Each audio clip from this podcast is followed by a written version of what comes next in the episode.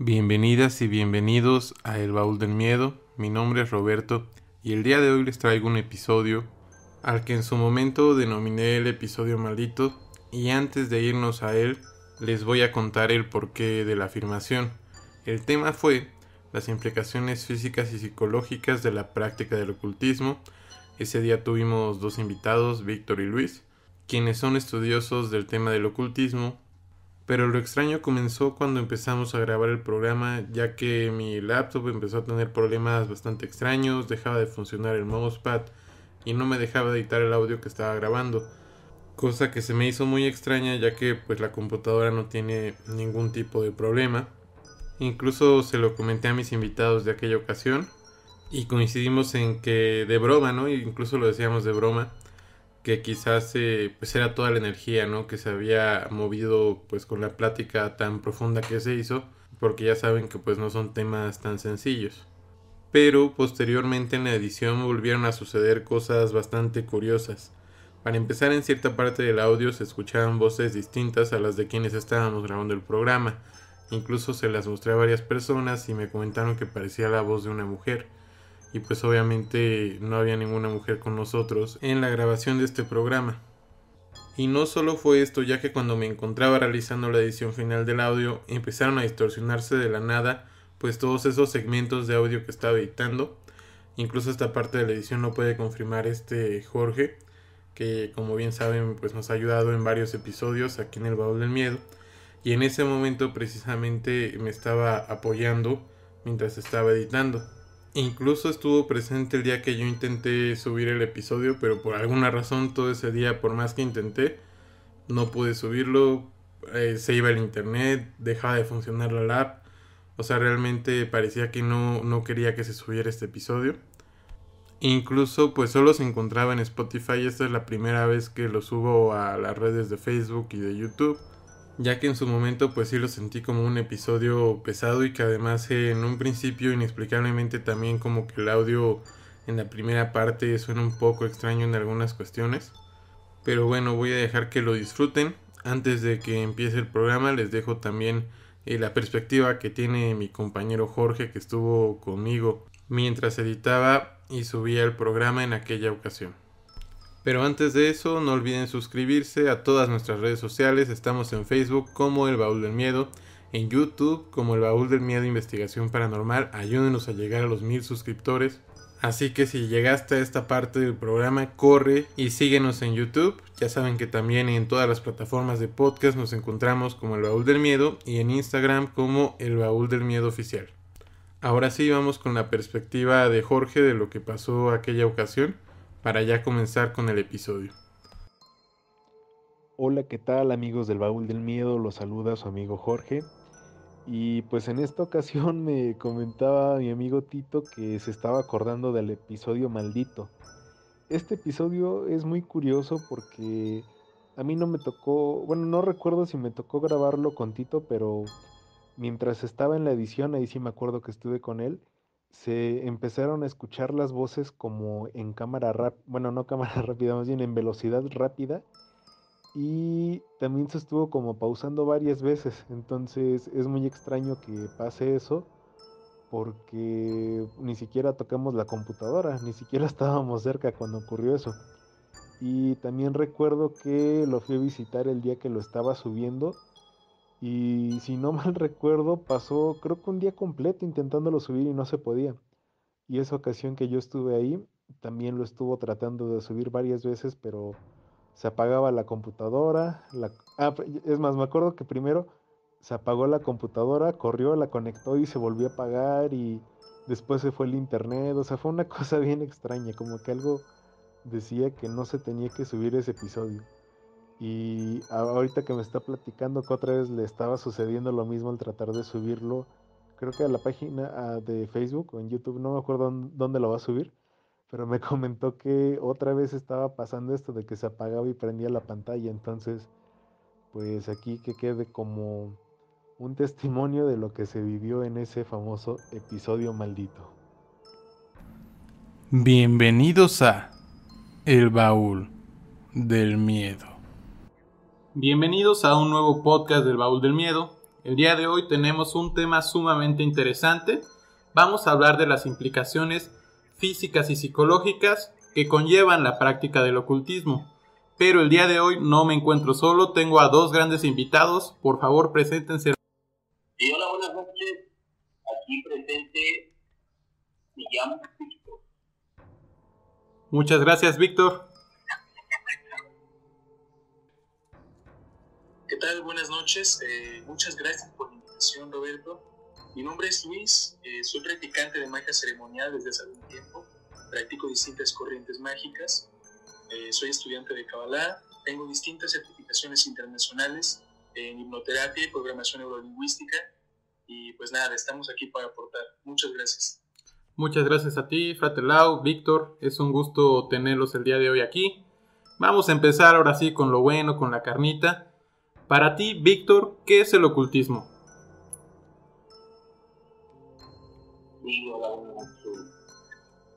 Pues vamos haciendo más simple y lo básico. Eh, nos referimos al ocultismo como aquellas contradicciones a veces que suelen impedirnos conocer más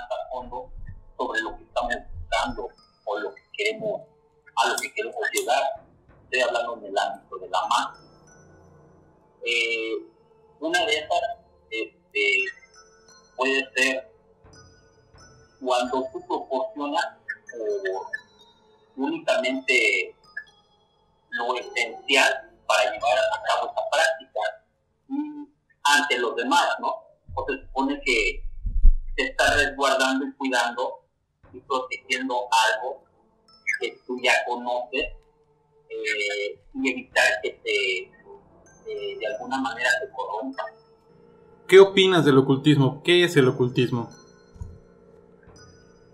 El ocultismo, uh, según la Real Academia de la Lengua Española, la palabra ocultismo deriva de la voz latina ocultus, que significa oculto o clandestino o secreto, y que proviene de ukelere, que significa ocultar. Entonces, para mí el ocultismo, partiendo de esto, es un estudio tanto teórico como práctico que pretende penetrar en los aspectos ocultos del ser humano y del universo. ¿Y cuáles consideras que son las implicaciones físicas que puede llegar a tener la práctica del ocultismo? Tomando en cuenta lo anterior, eh, al adentrarnos al estudio del ocultismo, nos estamos adentrando al estudio de nosotros mismos y de cómo influye el universo y de cómo influimos nosotros en nuestro entorno. Entonces, en medida que nos estudiamos a nosotros mismos y estudiamos el entorno, podemos modificar eh, distintas, distintos hábitos que podrían impactar de forma negativa o positiva, tanto física como mentalmente en el ejecutante. ¿cuáles consideras tú que son las implicaciones físicas que puede llegar a tener esta práctica del ocultismo? Sí, siempre y cuando está en experiencia, eh, el factor es sorpresivo porque tal vez hay muchos que lo practican no se den cuenta, pero pues físicamente tienes algún cambio y ese cambio físico se puede notar muchas veces eh, tal vez en el, pelo cuando tú gozas de un, este, de un color natural en tu pelo genial apenas eres joven y de repente eh, tu pelo o tu cabeza te empieza en un 60-70% te encaneció. Sería una. Otra, eh, muy, muy, este, muy recurrente, eh, espasmos en la noche cuando, por ejemplo,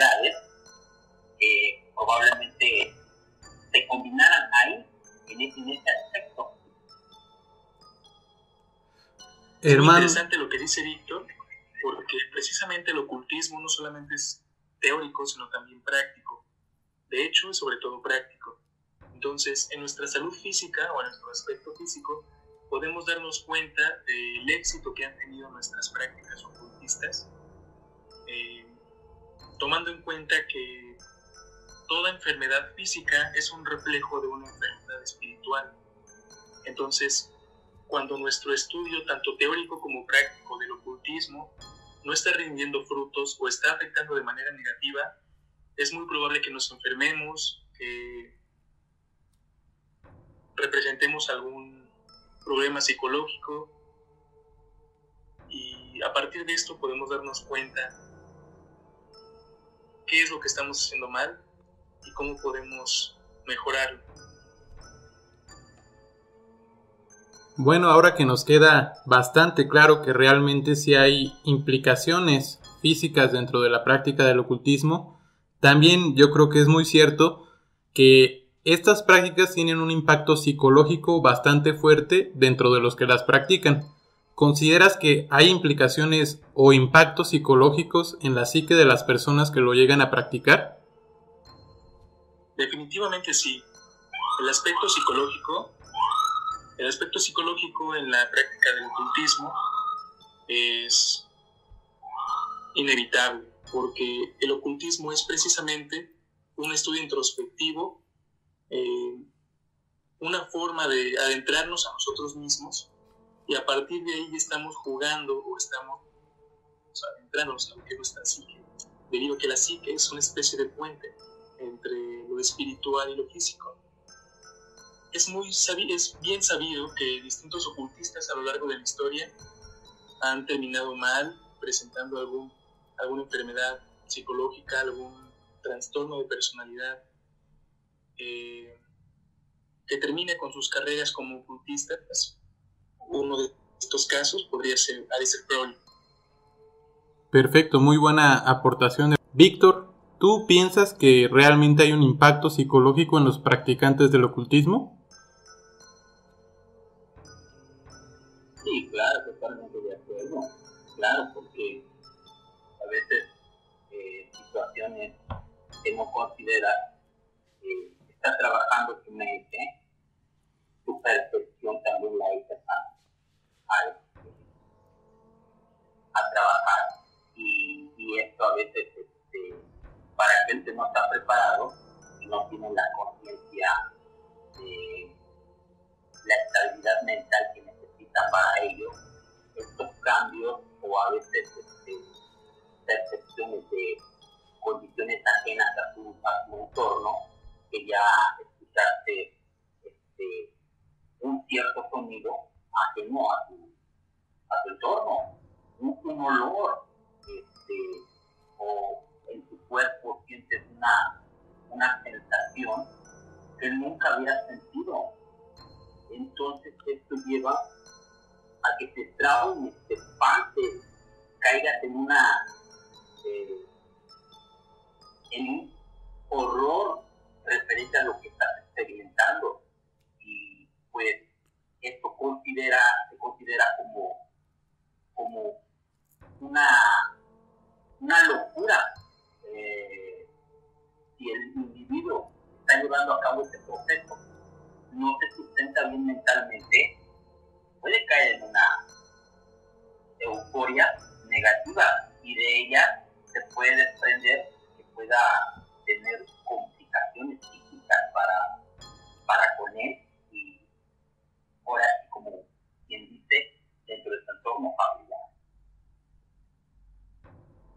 ¿Tú has tenido alguna experiencia después de practicar algún ritual de alguno de estos impactos? Eh, como lo comenté en el participación anterior, es inevitable no sufrir algún cambio psicológico o físico cuando te adentras al ocultismo.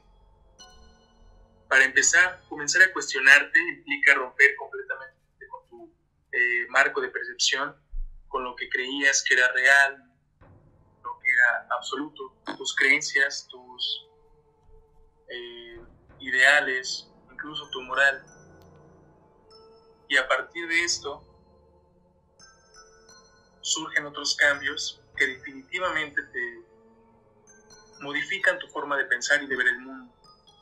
Yo en lo personal, cuando comencé en mi estudio del ocultismo, o más puntualmente del esoterismo, eh,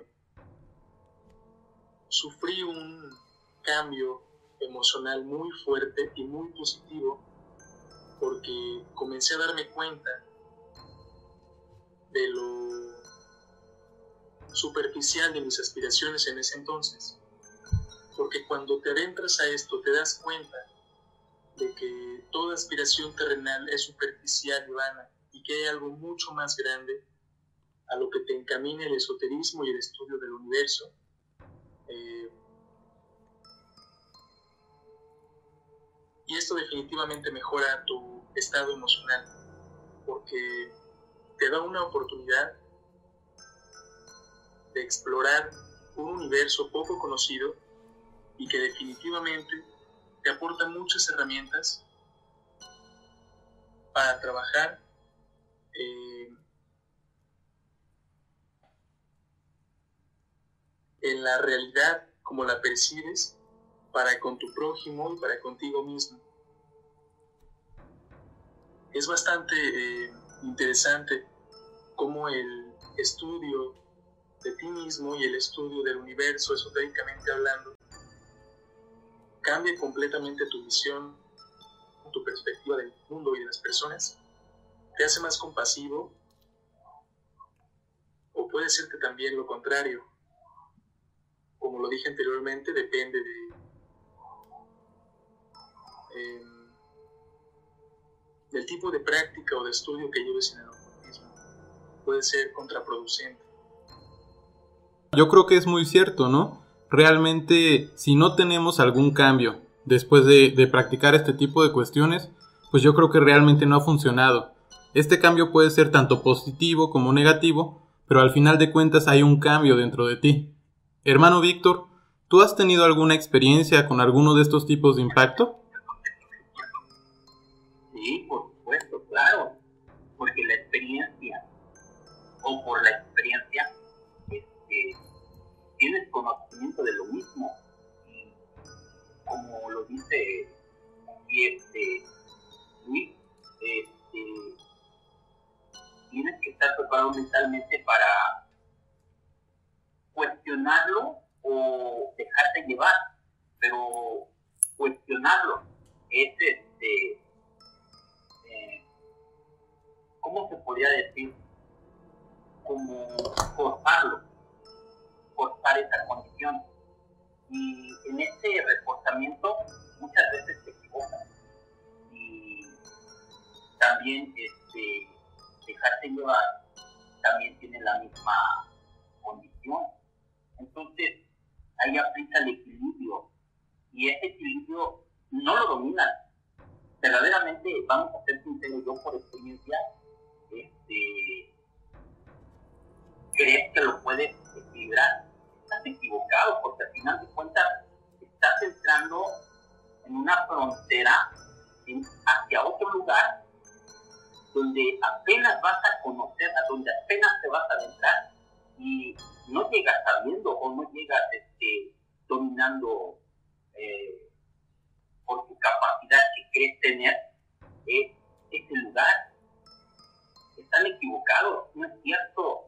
Para uno es algo nuevo, y es un universo aparte en el cual nosotros este, eh, ocupamos nuestra realidad. Aquel es otro. Entonces, no se equivoquen. Eh, la soberbia siempre este, causa esta condición que se equivoque. Por ello, muchas veces eh, los practicantes suelen este, tener acontecimientos inesperados se les causa de alguna de otra manera una, un horror, un trauma. Pues yo creo que es bastante interesante todo lo que nos cuentas, Víctor. De hecho, me viene a la mente un caso de la mano peluda. No sé si ya hayan escuchado ese antiguo programa de radio. Eh, y en este caso, que es uno de los más conocidos, el caso de Josué, comenta él que después de haber eh, practicado ciertas cuestiones de, rituales oscuros, eh, de haber pactado con ciertas entidades, que comienza a tener cambios físicos. Literalmente, él comenta que la nariz le había crecido, que las orejas igual se habían alargado. Y entonces yo creo que esto también abona lo que decías hace rato, Víctor. por ejemplo, del pelo encanecido rápidamente una cosa que no es realmente común.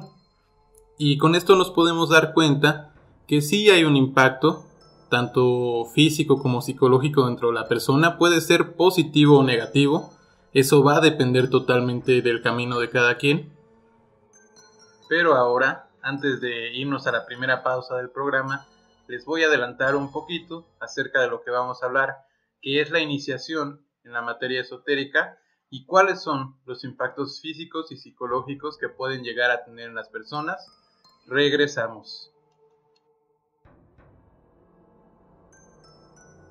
Recuerden que pueden seguirnos en todas nuestras plataformas. Estamos en Facebook como El Baúl del Miedo, y en YouTube como el baúl del miedo investigación paranormal. También tenemos un correo de contacto que es el baúl del miedo investigación gmail.com en donde ustedes pueden mandarnos sus anécdotas, fotos o cualquier cosa que quieran que pasemos aquí en el baúl del miedo.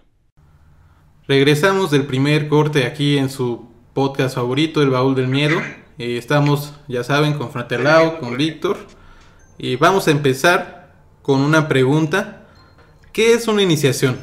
Ok, eh, creo que para desarrollar lo que es la iniciación es muy importante destacar que la palabra iniciación como tal es un sustantivo femenino. Esto revela una parte muy sensible del propio rito de iniciación en el ocultismo, independientemente de cuál sea su tradición. Yo creo que podemos considerar este acto de iniciación como una simple formalidad, pero en realidad posee un carácter muy particular para los ocultistas. Se trata de un rito de paso que marca el comienzo de la existencia en un plano específico. Pienso, luego existo. Creo que es una frase que se adecua a la naturaleza de todas las iniciaciones, tal como existen en todas las religiones y tradiciones étnicas. Su simbolismo y el contexto emocional de su desarrollo la hacen un momento muy privilegiado que vincula al receptor con el templo, el cual lo acoge por, por lazos fuertes. Eh, en el ocultismo, esencialmente todo es simbólico y, eso es bastante bueno porque el simbolismo invita a la reflexión. También creo que el aspecto fundamental de un ritual de iniciación es que a través de una conducción simbólica en la ceremonia eh, se va sugiriendo al neófito cuál será el futuro trabajo que deberá realizar como ocultista, como ocultista en su fuero interno. También se asume que el profano está en las tinieblas y busca la luz, obviamente no una luz tangible, sino una luz espiritual, eh, como un símbolo de lo que va a ser luego de la vida eh, física, como buscador permanente de una verdad que no alcanza nunca. Por esta razón, se supone que el profano en el ritual permanece con los ojos cerrados, eh, símbolo de la oscuridad. Puede ser meditación, o alguna ceremonia en alguna escuela iniciática, pero en esencia la ceremonia es definitivamente un verdadero viaje iniciático que implica todos y cada uno de los sentidos y emociones del neófito a través de diferentes preguntas, observaciones, pasajes, pruebas graduales que internan en el hecho eh, subjetivo pero percibido de sentirse renacer en un nuevo ámbito de conciencia un objetivo que pretende cualquier ceremonia iniciática, definitivamente. Em, creo que pasar por un ritual de iniciación en una orden iniciática específicamente es pasar por un psicodrama perfectamente medido y estructurado para que el neófito pueda visualizar lo fundamental de su núcleo como ser humano y a partir de él, si es capaz de seguir trabajando, pueda construir ese crecimiento personal al que dijo aspirar en un inicio cuando comenzó sus estudios ocultistas y de esta manera, gradualmente, con cada iniciación, va alcanzando nuevos estados de conciencia. Perfecto, muchísimas gracias por tu aportación. Víctor, ¿tú qué sabes de la iniciación? ¿Qué es una iniciación? Sí, claro, ya este, Luis ya lo dijo, ya lo expresó conforme a, la iniciación dentro de las escuelas iniciáticas. Y más allá de, de estas, este, de este simbolismo a los cuales se someten este, los neófitos, como él menciona, eh, dentro de las escuelas iniciáticas, les proyecta ya mentalmente una introducción a, un cambio, a un cambio de paradigma en, su, en su psique, principalmente.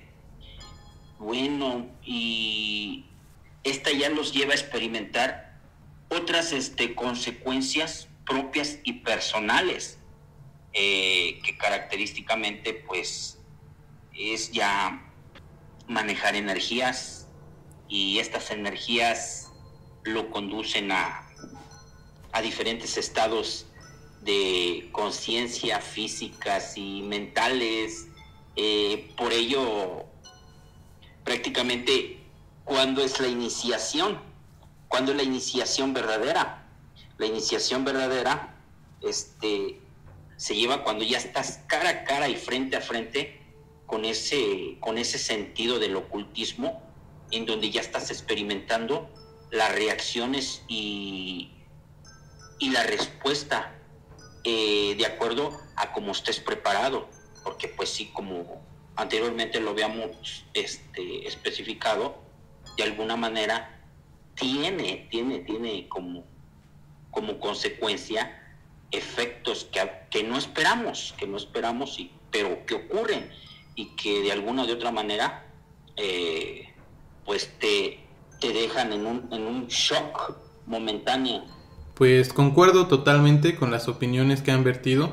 Incluso fuera del aire, del aire estábamos hablando acerca de que normalmente después de tener e, este tipo de, de, impacto que se da en las iniciaciones, realmente si quedas como de alguna manera, no en un shock, de que pues no puedas hablar ni nada, o sea, no tampoco llega a tal extremo, puede ser que en algunos casos, pero sí, sí te mueve algo adentro de ti.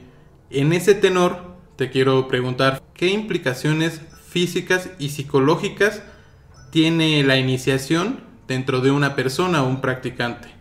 Las implicaciones físicas yo creo que son posteriores a las implicaciones psicológicas eh, y el tipo de cambios físicos también derivan de los cambios psicológicos de una iniciación. Eh, toda iniciación realizada con éxito tiene un impacto importante en el aspecto cognitivo y conductual del ser humano.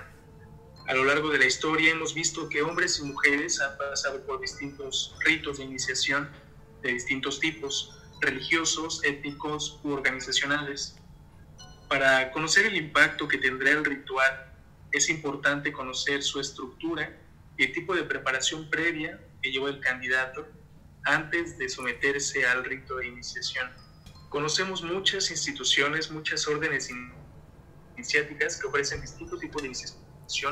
Eh, la masonería, la orden hermética de la aurora dorada, las distintas escuelas rosacruces, las escuelas gnósticas de este siglo ofrecen distintos tipos de iniciación, pero todos, eh, todos estos ritos de iniciación, el factor en común es que encaminan al neófito a una autoexploración y a un reconocimiento de las fuerzas de la naturaleza y su impacto en el universo y en nosotros mismos. Tengo la verdad que en el programa del día de hoy nos has enriquecido bastante con tus opiniones y ahora quiero hacerle la misma pregunta a Víctor. Eh, ¿Cuáles son estas implicaciones físicas y psicológicas que tiene la iniciación en la persona? Pues básicamente es este el cambio de actitud que siempre este lo lleva a transformar su personalidad. Sí, porque yo te voy a hablar por experiencia propia. Eh, el día, todo, todo el día te la pasas este, pensando, ah, llevando un proceso mental eh, día a día sobre ciertos efectos que te ha causado y estás mueve y mueve en tu cabeza y en tu pensamiento procesando cómo tuviste ese momento, esa capacidad para sacar adelante sin llegar a, este, a traumarte. Y esto mismo genera que en el transcurso eh, sigas investigando o adentrándote más y proyectando eh, buscar más, hermano, más, más allá, más allá de, una simple eh, percepción, este, te motiva, te motiva porque sabes que lo, lo nuevo o lo diferente te atrae cuando eres apasionado en estos, en estos temas y hay resultados, entonces este, implica en que te empapes y te, y, te vayas fortaleciendo mejor. Eh, yo en mi experiencia he llevado a cabo sus procesos y nunca me, nunca me he detenido. Lo sigo buscando, sigo intentando todavía saber más, pero eh, no te digo que soy una autoridad en este, eh, en este sendero, en esta búsqueda, pero creo que me, que me siento o creo que estoy en el lugar en el que yo he llegado a ese punto donde quiero estar.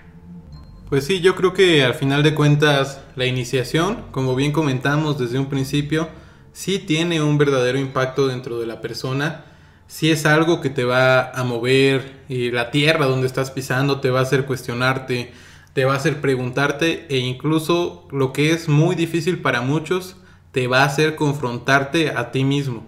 Pero bueno, dejemos de lado un poco estos temas más serios que empezamos tocando, que eran la carnita del programa. Vamos como siempre a nuestra sección que nos gusta a todos, que es la de las anécdotas paranormales. Y bueno, vamos a empezar con Clau. ¿Tienes alguna anécdota paranormal o fuera de, lo común que nos puedas contar? Sí, claro, algunas. Eh, cuando te adentras a la práctica del ocultismo, los distintos ritos de magia ceremonial y todo eso, es inevitable que, ya sea que tu mente te juegue una mala pasada o que presencies algo que está más allá de tu comprensión, ¿no? En, algunas, en algún momento de mi vida, justamente después de una iniciación relativamente importante, sucedieron cosas muy extrañas en mi casa Em, en aquel entonces estaba con mi familia y un día, bueno, una noche vi claramente a través de la ventana cómo estaba observándome, lo que parecía ser una niña eh, muy delgada, con el cabello muy maltratado, vestida de blanco y su cara como en una especie de estado de putrefacción. Quise imaginar que fue una ilusión, producto de mi mente, y lo dejé pasar. Días posteriores, mi hermano me comentó que había visto algo similar. Una, una niña que lo observaba desde la esquina de una ventana, vestida de blanco, con el cabello maltratado y con la cara en estado de putrefacción. Yo no le había comentado que había visto a esta niña. Eh, en días posteriores, en la madrugada, estábamos cenando en familia y un miembro más de mi familia eh, comentó que había visto una niña como en estado de putrefacción, vestida de blanco, que si no la habíamos visto nosotros, preguntaba. Pues todos contestábamos afirmativamente y nos dimos cuenta de que no era producto de nuestra imaginación y que definitivamente había algo en la casa. Mm, así que esa misma noche, esa misma madrugada hice un ritual para alejar esta entidad, el cual se tornó un poco desastroso, pero por fortuna dejaron de suceder ese tipo de cosas. Pero estuvo muy interesante porque nunca habían sucedido ese tipo de cosas en esa casa. sino hasta después de una iniciación, eh, precisamente una iniciación de un tipo de magia hermética relativamente antigua, que incluye la leyenda del rey Salomón, que es la magia salomónica o la magia goética. Entonces, me someto a una iniciación en un grupo de estudio o en un grupo práctico de magia salomónica y días posteriores fue cuando sucedieron ese tipo de cosas. Entonces, probablemente sea producto de, eh, de la mente colectiva o muy probablemente aquello que desterré fue una entidad con conciencia propia. Pues esa es mi anécdota. No, pues muchísimas gracias, hermano Lau. La verdad que estuvo bastante interesante y sobre todo muy relacionada con el tema. Me imagino que a pesar de que pues sí tienes conocimientos bastante amplios acerca de todos estos temas, pues sí debe haber sido algo impactante el ver a esta entidad. Sí, definitivamente. Fue interesante. Eh, no, me, no me dio miedo, pero sí me sorprendió. Porque nunca había visto algo así en aquella casa. En otros lugares sí, pero no hay. Que me haya seguido, por así decirlo, hasta mi hogar, sí fue un poco intimidante. Pues sí, bastante sorprendente y pues bueno, espero que para otra ocasión eh, yo suelo hacer una cuestión de los especiales de anécdotas paranormales. A ver si en una próxima edición pues nos puedes mandar otra de estas anécdotas que tienes. Claro, sí, sería, sería un gusto. Perfecto, entonces ahora vamos con Víctor. Víctor, ¿tienes alguna anécdota paranormal que contarnos esta noche? Sí, en realidad tengo varias, pero pues esta, esta vez quiero contar una que es especialmente, mm, vamos a decirlo así, tiene una, una intensidad sobre nuestras propias mascotas. Este, hacia esa dirección va. Eh, sabemos que todos tenemos mascotas este, en nuestra casa, ya sea un gato, ya sea un perrito, ¿no? Entonces te quedan muy, este, muy en la mente, bueno, en el caso mío me quedó muy en la mente eh, una, una complejidad este, sobre ese aspecto, sobre lo que voy a contar. Y es la siguiente. Verás que hace algunos años eh, tuve una experiencia bastante extraña por las circunstancias en las que pasó. Fíjate que yo antes, para trasladarme a mi trabajo, eh, me trasladaba de... Yo soy originario del estado de Guerrero. Me, me trasladaba de Iguala a Tasco de Alarcón Guerrero. Entonces, y viceversa. Por las tardes iba de Iguala a Tasco y por las mañanas, por la necesidad de mi trabajo, tenía que salir temprano eh, cuatro y media, cinco de la mañana, trasladarme hasta Iguala, ¿no? Entonces, cierto día, cierta ocasión, eh, una mañana como, como muchas, eh, ya para retirarme y salir de la casa de mis padres, sobre la calle en la que está situada la puerta de salida, era un fin de semana de viernes para amanecer sábado, entonces el sábado tenía que salir tempranito. Verás que al momento de acercarme a la puerta, eh, escuché voces de tipos de individuos que estaban afuera. Yo lo interpreté como personas que el viernes habían tomado, que eran este, jóvenes que habían tomado de ocasión el viernes y el sábado por ahí pasaron, ¿no? Entonces yo los escuché que dialogaban sobre qué ruta tomar hacia su izquierda o hacia su derecha, ¿no? Pero hacia su derecha, bueno, saliendo de mi casa en, en lo particular, a mi derecha estaba una pendiente, una subida, y a mi izquierda, pues era este, la bajada, ¿no? Ya, agarrando camino. Eh, yo pues dije, me voy a esperar que se vayan los borrachos. Y continuaron hablando y dialogando sobre circunstancias de las mismas que te expliqué. Y sabiendo que supuestamente ellos tenían que llegar pronto, no sé a dónde, pero era su diálogo. Pues dije, ya se tardaron mucho. Yo voy a abrir, pase lo que pase. Y abro, ¿y cuál va siendo mi sorpresa? Que eran dos perros hablando. Dos perros platicando, dialogando. Entonces cuando me vieron, se posaron sus ojos hacia mí. Entonces yo lo único que les me atreví a decirles, sigan hablando, sigan hablando. Y se vieron ellos dos, después voltearon, se voltearon ellos a ver uno al otro. Y en el momento en cuanto se voltearon, corrieron. Casi, casi que se dijeron, me voy por aquí, tú te vas por aquí. Entonces lo único que yo reaccioné es a corretear hacia el de mi costado izquierda. Entonces el del costado derecho agarró carrera, pero como vio que corretía al otro, se esperó y desde arriba me estaba observando. Y yo correteando a su, a su compa, a su compa perro. Podrían, vamos a decirlo así. Y no lo alcancé porque agarró una carrera tremenda, el animal. Y el otro perro se me quedaba a lo lejos viendo.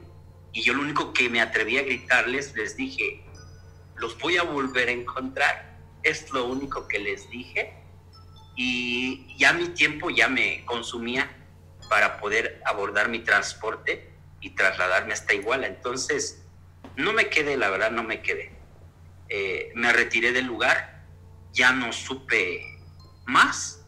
Y lo que sí recuerdo, este, los perros el perro que se me quedó viendo, que no lo correteé, era un perro blanco y el que al que correteé era un perro este eh, entre amarillito con café.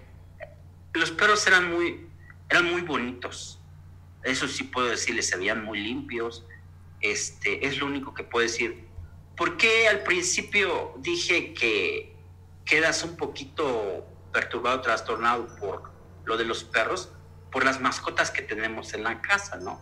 Entonces de ahí me hice a la idea y la complejidad de, pretender saber que en algún momento este, puedan hablar, ¿no?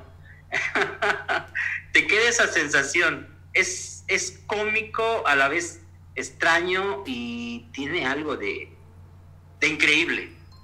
No, pues sí, totalmente. Yo creo que pues sí, sería, fue impactante para ti haber visto estas, estos perros. Yo tampoco me los podría imaginar. De verdad que sí, pues es interesante tu anécdota, pero pues yo creo que sí es algo que puede llegar a pasar. Entonces, pues está, está cañón. Y bueno, ya llegamos por fin a la conclusión de este podcast. Antes de, ir con las palabras finales de nuestros invitados del día de hoy, les quiero comentar que la verdad pasó algo bastante curioso durante la grabación de este programa. Y es que nunca había tenido eh, ningún problema con la eh, aplicación que utilizo para grabar los podcasts.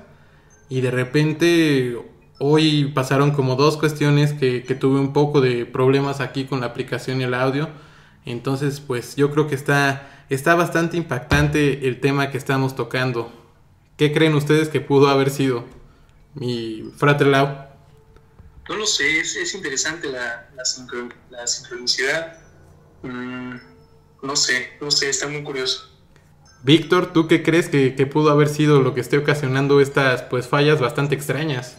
Sí, regularmente siempre estos temas tienden a este, proyectar eh, algunos, este, algunos factores que, que nos pueden este, integrar a la atmósfera que estamos este, eh, proyectando, pues, pues sí, puede, puede, puede darse de, todo, ¿no? A lo mejor a nosotros nos pasó estos momentos tan especiales porque podría decirse de otra manera, pues no nos, no nos vayamos al, al, este, al fanatismo, ¿no? tiene que ser, tiene que tener algún, algún efecto, porque prácticamente estamos evocando el ocultismo y sus energías. Exactamente, ahora sí que va a ser un programa, bastante interesante cuando ya lo puedan escuchar nuestros podcast escuchas del baúl del miedo. Pero bueno, ahora sí, llegamos al final del programa. Eh, ¿Tienen algún consejo ya para finalizar? Ahora sí que quisiera que nos dieran un consejo para quienes se quieren adentrar en el mundo del ocultismo y una despedida para ahora sí llegar al fin de este programa. Frater Lau, por favor. Claro que sí. Eh, antes que nada, yo sugeriría desatanizar el ocultismo, someternos a una iniciación por lo menos una vez en nuestra vida. Si bien el ocultismo es la exploración de lo desconocido, no todo lo desconocido es negativo. Eh, las herramientas que nos brinde el ocultismo son sin duda una forma de una forma más efectiva y más sencilla de progresar y materializar nuestros objetivos. Entonces, mi, mi sugerencia es esa, explorar el ocultismo y no satanizarlo, y sobre todo no caer en el fanatismo. Tomemos en cuenta que el ocultismo es teórico y práctico. Es importante estudiar, pero también practicar. Y pues muchas gracias por la invitación, Roberto. No, al contrario, muchísimas gracias a ti, Frater. Es un honor tenerlos aquí a los dos esta noche. ¿Tienes alguna red social donde te podamos seguir? Eh, no, no, no, no cuento con redes sociales, pero... Pues posteriormente te invitamos, ¿no? Para que nos sigas platicando más acerca de estos temas. Sí, claro, yo, yo encantado. Perfecto. Víctor, ¿cuál sería tu consejo para quienes se quieren adentrar en el mundo del ocultismo y una despedida? Y te agradezco también bastante el estar aquí esta noche. Bueno, como una sugerencia hacia estos entornos, pues eh, siempre estas cuestiones siempre te van a sorprender, pero pues debes de llevar a cabo un proceso. Eh, no es como eh, tomarlo a la ligera, porque implica muchas, muchísimas implicaciones que te pueden desfavorecer, eh, como antes lo habíamos tocado, mentales y psicológicas. Entonces, pues siempre apóyense con personas que tengan las capacidades necesarias para introducirte. Eh, no lo hagan solos porque de alguna o de otra manera las consecuencias pueden ser este, eh, ya no rescatables hacia su condición, eh, valga la redundancia psicológica. Entonces, tengan mucho cuidado, mucha precaución, no se sugestionen y tengan integridad en, ese, en esas prácticas eh, parece que también es una, es una disciplina que si no llevas este, la debida precaución, pues puedes espinarte, puedes espinarte y salir de alguna de otra manera mm, eh, afectado. Pues te agradezco muchísimo que estés con nosotros esta noche, Víctor, hermano Frater Lau, pues la verdad que fue un día bastante especial con ustedes aquí, una grabación bastante interesante. Y posteriormente pues ya les estaré compartiendo el link para que todos nos puedan escuchar. Les agradezco nuevamente el haber estado aquí y espero pronto poder tenerlos de nuevo. Antes de irnos pues quiero recordarles que pueden seguirnos en YouTube como El Baúl del Miedo Investigación Paranormal y en todas las plataformas de podcast como El Baúl del Miedo. También tenemos un correo electrónico que es el baúl del miedo investigación paranormal gmail.com por si quieren sugerirnos algún tema o tienen algún video o historia o alguna cuestión que contarnos. Les agradecemos por habernos escuchado hasta este punto y les deseamos buenas noches.